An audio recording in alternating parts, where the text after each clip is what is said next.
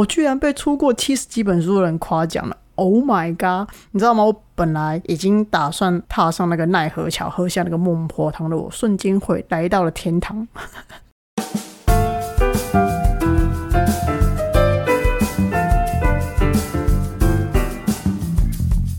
Hello，欢迎来到 Happy Halloween。我是想要突破舒适圈、正在发展新职业、发现艺术新趋势的室内设计师，转做风格师的 Win。今天是自说自话系列的 Win Win 胡说八道之，我就这样出了一本书。哎，听到胡说八道系列的就知道这一集很适合当床边床边故事听，有吗？一开场就大舌头，反正意思就是说不会让你们太烧脑啦。知识性呢这一块可能在这一集又比较弱一点，这样你们就知道说，哎，要抱着听戏的心情来听这一集就对了。那那时候我说要录这个题目的时候。我就觉得很麻烦，你知道吗？因为我还要去想过去的事情，毕竟我是一个比较向前看的人，就是比较活在当下的人嘛。我开始就是自己欺骗自己，有没有？没有啦。那事实是什么？事实就是就过太久了嘛，然后我就有点忘了。毕竟长期的记忆我真的不是太好。然后因为这本书是三年前就开始写了，所以对于我来讲有点太久了。那上上周我拿到这本新书的时候，我就先跟我妈说，然后我妈呢也拿出了狮子女的那个豪气，就说好，她要买一本来看。然后呢，我就跟她聊到说，哎，小时候我明明就很不喜欢看书，那为什么现在居然还写书，然后出书了这样子？那然后这样讲起来，的确啦，我小时候跟现在真的是差蛮多的。那因为我以前小时候很爱玩啊，还会打同学啊，捉弄同学，然后我妈还要去学校跟她道歉呐，然后反正就不爱念书这样子。反正呢，我那时候小时候觉得学历一点都不重要，然后看书呢，对于我来讲就是一种催眠的活动而已。这样子的观念持续到了我十九岁，直到有一次我跟朋友的聚会，诶，那一次聚会彻底颠覆了我，因为那次聚会啊，我跟你讲，真是太打击我了。然后我到现在依旧还记得是跟谁哦，名字在这就不好说，而且那时候是一群人。然后呢，我们去一间呃意式的餐厅吃饭。然后那时候呢，那天我的朋友就带了她男朋友过来，闺蜜带朋友来嘛，就开始一一的介绍朋友，然后跟她男朋友认识这样。然后介绍到我的时候呢，我朋友就说：“哎，他是 Win，他长得很好看吧？”哎，就是这句话，就是这句话点醒了我。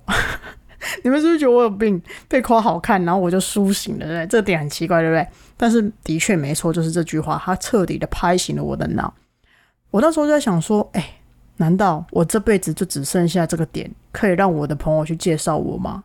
所以当下你知道吗？我听到那样子介绍，我我并没有很高兴哦。而且这一句话，他就这样子影响了我十九岁之后的人生。哎，你们是不是觉得我有病？我我现在讲讲，我也觉得我自己有病啊。反正我那时候当下我听到的那个感觉就是。我就这样 superficial，就是我就是觉得这是很表面、很肤浅的意思啦。就是还是我觉得说那时候我就是一个没有内涵的人。那说白了就是只剩下脸而已嘛，草包一个。嗯，然后接下来故事就是我就去卖脸了，开始乱说有没有？没有啦。然后呢，我就开始嗯深思熟虑，就是我这个人的价值到底在哪里？不知道你们去想就好。哎，你想要介绍一个朋友跟你的朋友认识，然后就说哎这个人长得很好看，然后就没有了据点。你不觉得这样子听起来就是很奇怪、很肤浅吗？那每一个人其实当然都会希望说，诶，他吸引别人的地方是，诶，我的内涵、我的个性或者我的谈吐。那当然我也是希望是这样，诶，我不仅长得好看，然后还有内涵、还有个性、还有谈吐，都非常的有人缘这样子。那所以当下我就开始去，诶，想说有什么样子的方法可以好好的让我提升我自己的内涵，这样。但你们知道吗？就是内在这种东西，它不是一天两天它就可以达成的。你说外表可能就是啊，妈妈生的好啊，基因好啊，家族好啊。但我实话实说吼，我们家家族基因真的是好，因为我妹呢也长得很正，只是她比较黑，然后我比较白。然后我们两个出去呢，我就常被说，因为我白嘛，她说，哎，喂，你长好像混血了。那因为她黑嘛，所以她就会说，哎，你长好像原住民，肤色差很多，差别差很多。好啊，怎么可以笑妹妹嘞？喂，你真坏。反正呢，我从小就知道说我是一个蛮聪明的小孩啦。然后小学测智力测验那种都是那种班上数一数二啊。但我坦白说，内涵真的是不一样。你要么呢，就是靠你的经验，靠你自己去体验人生，然后靠经验去创造出你的内涵价值嘛，对不对？要不然呢，就是你要看很多书，然后把别人的经验或是精华储存到你的脑子里面嘛。然后你也可以说，就是其实那一天的那一场聚会，那一句话，完全彻底的改变了我的生活风格。从那一天之后，我就开始要求我自己，每天最少要坐下来看两页的书。然后你知道，这个要求对于一个过动儿的我来讲，其实算很高耶。但是我更不想要让别人说我是一个嗯长得好看的草包，听起来这么难听。所以呢，我觉得当你想要让自己变得更好的时候，你会尽你所能的达到自律，我觉得这也是自爱的一部分呐。那看书嘛，有些东西看着看着就培养出兴趣来了。反正我觉得那时候阅读习惯久了，你就会知道说什么是一本好书。然后再加上这几年呢，一直在训练自己的感知能力，然后我也非常清楚说，诶，我在读这本书的时候，作者他在写这本书的起心动念是什么。那因为也是看的够多，所以呢，我也自己知道说我自己的阅读爱好是什么。然后哪些文笔上的展示是很吸引我的，所以呢，当我要出书的时候，就会用依照我的喜好下去下笔嘛。那我也会希望说，诶，大家在读这本书的时候，诶，就是风格是给你居家空间布置八十五法则这本书的时候，就好像是我在跟你说话一样，就是很亲切、很轻松这样子。当然不可能就是用我的口吻下去写嘛，不然肯定会干话连篇，来对不对？反正呢，我自己是非常自己知道我自己的说话方式跟我的写作风格。那在写作过程当中，我觉得还是需要有一些专业人士啊，然后来帮我教一下去搞，然后帮我把那些赘词啊，或者是说让我的嗯长话重点说之类的。反正呢，anyway 这本书留下来就是都是精华这样子。那毕竟说跟写还是有差别的嘛，对吧？好，那我到底怎么开始写这一本书的呢？当然，其实我跟每个人都一样，就是一开始你要下笔去写的时候，哎，真的是很茫然哎。所以呢，我就是直接去拜访了一个写过七十几本书的桂雅文桂姐当顾问嘛。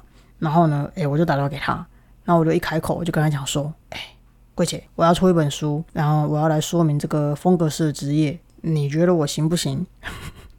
对，没错，我就是这个口气。你们是不是也很想扒我？但你知道，桂姐她毕竟也是非常洋化的，然后她也很直接跟我讲说。好啊，那你就直接试写一篇稿来看看啊。然后呢，一周之后，我就写出了四张 A 四的纸给他，标题就写着“无风格论”，大纲就是呢，人所居住空间不需要被风格绑架，你的生活风格就是你最好的居家空间风格。然后反正大概就写之类的啦。那因为我觉得这东西不难啊，毕竟我受过托福写作训练嘛，然后还有在纽约念书时的那种写报告能力。反正像这种打仗逻辑式思考，对我来讲就 you know easy easy。然后呢，我那时候就很骄傲的把稿没有过去给柜姐了，结果 四页被打了三页叉叉回来。你看我现在讲起来，我觉得那时候这件事情真的很好笑。可是我跟你们讲，那时候我的脸真的是超级无敌绿的。我想说，哎，看我从纽约回来呢，我托福考九十三分呢。你这样子在我的 paper 上打大叉叉是怎样？我当下你知道吗？自尊受到大大挫折，然后我就开始求认同，搞就问我同事说：“哎，你看我真的写的很不好吗？你这觉得我文笔很差吗？”反正 anyway 那一天，我就整个情绪非常非常差。这样果不其然，当天晚上柜姐就直接打电话给我，他就说：“哎，你有没有收到我回给你的东西？”那我跟他讲说：“嗯。”然后后来他就说：“哎，你这样写书不行，风格不对。”你要把读者放在你的书桌前面，把你要教他们的知识文字化，然后说给他们听。然后我心想说：“靠，我已经被你画了三个大叉叉，你现在又要打电话来念我，你是怎样？嫌我自尊心不够低是不是？” 我就在准备正要落泪的时候，桂姐就突然说：“啊，但你的文笔让我很意外，和你平常疯疯的样子很不像。文笔中呢，看得出来就是，嗯，你这个人的确是有一点东西的。什么？”我居然被出过七十几本书的人夸奖了！Oh my god！你知道吗？我本来已经打算踏上那个奈何桥，喝下那个孟婆汤的我，瞬间会来到了天堂。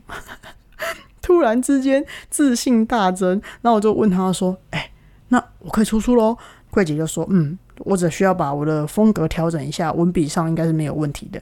反正 anyway，我就 我就这样子自信突然爆棚，然后就是隔天就打到出版社去。”然后呢，我就跟他讲说，哎，我要提案这样，然后我就做了一份 PPT，然后直接就跑到人家公司里面去开始解说说，哎，我要出书，然后内容是什么什么啦，巴拉巴拉巴拉之类的。但是那时候真的蛮妙的哦，我就只有想到一间出版社，那一间出版社就是原点出版社，那其他的出版社我都没有想到，我就很专情，我就只要他。总而言之，我们就这样合作了。然后当然其中还有一 part 就是就是我认识一个姐姐，我刚回来台湾的时候，他是采访我的人，我觉得哎写的很有感情，很有故事，这样。我就问他，那他也是中文系的，我想说太好了，找一个中文系的人来协助我，我的中文的用法有时候会掺杂在英文在里面啊，然后再加上 我的在跟那个在，就我在哪里再见的那个在，这两个在我是分不清楚的哦。啊，那为了避免我又被别人画三个大叉叉，所以呢，我觉得我需要找人来校正我的中文，这样子。补强我的中文，来用补强啊。反正呢，这本书我一开始拟定的方向是风格师指南，这样，那我就想要把风格师这个职业的特色、六感养成啊、指案技巧啊、攻略这样介绍出来。那我就是把我会的、我想要说的，通通都放在这本书里面。结果我再次去跟原点讲的时候，诶。这个方案就被退了，然后出版社就说：“哎，出书？你以为教书啊？”我想说：“你我又没有出过书，你干嘛那么凶？你什么品种的？真是！不然你想讲，你说，你说，说。反正呢，anyway，出版社就希望说我能够一步一步慢慢来，慢慢写，把先把这个职业的主要概念先说出来。啊，主要它就是要打破传统风格的论述嘛，然后找到自己的风格，当空间的风格。”一定要先带大家先了解风格这个东西，然后我听到这个点，我就立刻惊呼说：“哎，这样就可以出一本书了吗？”然后他们就说：“对啊，这个东西，这个论述点你要先讲清楚嘛，这样大家才会知道说，哎，你的概念在哪，然后你建立这个论述点的基础在哪嘛，这样大家就会有一个基本的认知嘛。”我那时候听到这个方向之后，我就开始说：“哎，你们知道吗？其实台湾人认定的北欧风跟美国人和北欧人认定的北欧风都不一样哦。”美式风格你们知道吧？我靠，跟美国认知也不一样哦，真是太神奇。更扯的是，台湾人都以为现代简约风是一种风格，对不对？我跟你们讲，其实它是两种风格哦。吼吼我就开始讲我在纽约工作上遇到的所有风格的糗事。反正就是那时候还在当实习生啊，然后为了要找一些风格简报去提案，我就被主管打枪了好多次之后，然后终于发现，诶，我跟主管的风格上跟认知是不一样的。就是完全从文化冲击的角度下去写这本书的啦，就这样，大概懂了吗？我觉得在去纽约念硕士之前，我在台湾有工作过一阵子嘛。纽约那边的文化呢，它是完全彻底颠覆了我我所有的风格上的认知，这样子。所以呢，当你在看这本书的时候，你们刚好也可以颠覆一下你们对风格的认知啊。大家也可以顺便更新一下，就是说，哎，到底那些国际上在讲的北欧风、工业风、新美式风、轻奢风、现代风、日系风，到底是什么鬼？让大家认知的呃居家风格和国际同步之后，对于居家风格的讨论，我们才能够在同一个基础上嘛。那这是我出这一本书的第一个使命。我觉得就是不要让老外觉得说，哎，我们的美学跟他们的美学是没有共识的。那另外一个很重要原因，是因为我回台湾工作以后。我深深的觉得，室内设计它其实就是一个高碳排的工作。那反正装修的时候，我觉得不管是你在拆除啊，或是装潢都一样，它都会产生很多垃圾，或是废弃物，或是有一些气味这样子，然后都是对环境非常非常有害的。那尤其现在回收废弃物车趟又非常的贵，然后呢，台湾又在提升环保，所以我就想说，哎，我们是不是能够让让这个产业更环保一点，更爱地球一点？所以呢，我觉得这个观念啊，也对我做空间风格是有很大的关系。因为我个人认为，透过轻装修啊，还有软装啊，还有一些布置啊，还有一些六感呐，它其实可以为你的生活空间带来不一样的改变。所以呢，我就提出了八大明星级软件。然后呢，这些精选的软件中，都是呃我在大陆啊或者美国教软装时给我的灵感。比如说像是地毯、画屏、灯具、植栽。这个呢，是我个人认为软装的四大天王啦。那这个四项产品中，就是是能够直接最快速的改变空间给人的感受。再来的话，就是木头的设计嘛。我觉得这是最近这几年大家都很喜欢用的木材质，因为你木头用的好，就会让空间看起来很大气。你木头的确能够为室内设计带来舒适的感受嘛。但说到这里，其实就有雷了。既然大家对于木设计的接受度很高，但是其实往往对于木头的颜色、木质的样式感到困惑跟纠结嘛。哎，究竟究竟要怎么搭，看起来才会比较有自己的个性，也比较好看、比较舒服？那这本书里面我也会告诉大家啦。再来呢，就是橱柜，大家最喜欢的收纳大神阿东啊，就真的很喜欢去买一些柜子回来自己摆。那比较有钱的呢，他就会去纽约中城的家具街逛逛，然后把柜子买回家。那预算比较少的人呢，就去 IKEA。那如果你跟美国人说我木工要定做木做柜体，他会说 Are you kidding me？我觉得啊，除非是造型或尺寸，它是真的很奇特，不然他们其实是不会这样子的哦。接下来我就会讲到，哎，抱枕啊、披毯这样子，这个也是外国人的最爱。你们看看，像外国那些很漂亮的空间照，哎，抱枕跟披毯肯定是加分小物的，你们知道吗？我们一定很常常 miss 掉它。你知道 miss 掉这种抱枕啊、披毯，等于 miss 掉真爱一样，你错过就错过了，真的是回不来了。这样形容这超讨厌的，好不好？最后呢，我有讲到一块就是香氛呐。那坦白说，我也不是芳疗师，我也不是什么气味大师，但是呢，我就认为香氛它是绝对可以替空间加分的。那也是很多人都忽略掉了这个细节，尤其呢，对于用对气味，那个场域的能量，哇，就会变得很不一样哦。使用者在空间里面也会有不一样的感受。当你的气味进来的时候，那个氛围完全的不一样。那其实我不会去管说这个气味会带来什么功效，因为毕竟我也不是这部分的专家嘛。那我也没有香氛的相关证照，所以呢这部分我就没有提到了。那但是在这本书里面，我提到的是说香氛跟空间的关系是什么？那如何让空间更性感？你就要用对香氛嘛，对不对？所以呢，香氛它就是一个很催情的软件。它会让你对空间更有感觉。反正呢，你用对了气味，我觉得这个整个氛围它就会更加分。用错了，它就会立刻跟你离婚那一种。没有啦，反正用错就用错，用错人觉得不舒服而已嘛，对不对？那怎么会离婚呢？这我乱讲话啊！跟大家分，突然想到一件事情，可以跟大家分享。有一次呢，我在公司试点了一支新来的那种精油，一支樟木精油，这样，然后点完之后。全公司的人夺门而出，反正就跟公司氛围超级无敌不搭。然后大家就聚集在门口等气味散去。然后呢，有些人就要就在门口抽起烟来嘛。然后我就在门口大笑。那因为我们公司在一楼，所以我觉得当下的那个情况应该是，就是路过的人都觉得这间公司人都很强吧？为什么在大门口大笑，然后不进去这样？反正我觉得你点错香氛，就是空间会很不搭而已啦。那如果说你用对味道的话，它就是一个有那种很舒服的感觉。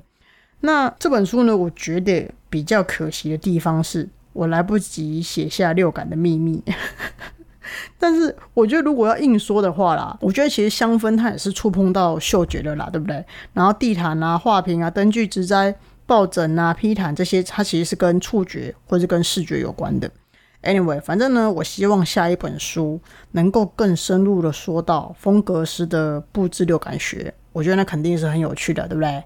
也不知道为什么它就变成了一本工具书了，你知道吗？我本来还想要把这本书写成就是很论文式的那种的，比如说什么什么宝典、什么什么字典这样，然后一定不会卖，超好笑的。最后呢，我觉得这本书其实要感谢很多很多人啊，比如说像桂姐，然后原点出版社。奇洛创意，我觉得还有一些就是曾经被我气到的人，因为毕竟我就是一个死孩子的个性嘛。然后人家跟我说什么，我有时候又硬吹硬挤，把他们气得半死这样。所以呢，我就要特别谢谢这些人这样。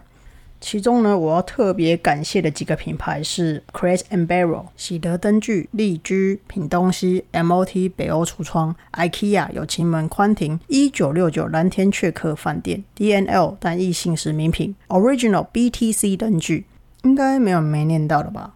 反正呢，anyway，书中就是多亏有这些伙伴的照片，才能够让这本书变得更好、更完美的呈现。那我觉得这也是这本书让我最骄傲的地方了。最骄傲的居然不是我的文字，居然是这些照片。反正这些照片就是让这本书有了不同的生命力啦。那当然啦，我之后也会介绍这些品牌的产品该如何入手，那让听众朋友们也可以更知道说要怎么样去采买或者选择自己想要的品牌呀、家具啊、饰品啊。我刚提到那些品牌在台湾真的是蛮厉害的啦。当然，就是有一些人他可能平常也会去逛这些店。那只是说，可能遇到一些障碍，就是我不知道什么东西是适合我的，那以及我的预算在哪，我要选择哪一个品牌的东西，它才是跟我是比较契合的。反正呢，之后我会再开集，然后跟大家介绍这些东西要怎么入手，是不是很贴心呢？好啦，最后我要呼吁大家一件事情。我知道疫情期间大家被关在家里三四个礼拜很痛苦，然后其实我也知道说你们这阵子在家里可能有一些长辈啊，有一些恐慌，然后甚至会影响到你们的情绪了。我觉得这也是很好的课题，就是在这这样子的一个时刻，你要更能够稳定你自己的情绪，然后当你情绪要起来的时候，你更要跟自己说，其实他们只是比你更担心。哎，你想想看哦，你是年轻人，你就可以控制你自己的情绪跟你的脾气。可是你看，像那些老人家、那些长辈，他们真的是很担心。我们当然不能就是去责怪他们了，或者说，哎，你这很烦，你为什么要这样的想法？你能够做到让自己的心情平静下来，不受到他们的影响，这个就已经很棒了。他们的想法或他们的认知，那是他们的事情嘛，不要受到他们的情绪啊，或者言语上的刺激，然后就跟他们吵架这样子。待在家里，把自己的情绪控管好，把自己管理好，然后呢，勤洗手。那像你常常用的手机啊，或者说电脑、滑鼠，记得都要消毒这样子。反正 anyway，我觉得把自己照顾好是很重要的啦。那记得，如果你真的觉得无聊的话，上网可以看看看一些网站啊，或者说买买书啊，比如说去看我的书也很好，对不对？又推销。反正我希望大家能够开心一点啊。然后最后跟大家分享一个好消息，我的 podcast 在我的 YouTube 频道也上架啦，耶！所以呢，我觉得如果没有 podcast 的朋友，或者说你的手机没有 download 这个 app 的，你也可以就是借由 YouTube 听这样子的一个 podcast 的效果，你也可以继续追踪我的节目。那喜欢的人记得分享，然后呢也追踪起来哦。今天谢谢大家收听，拜拜！记得要照顾好自己哦。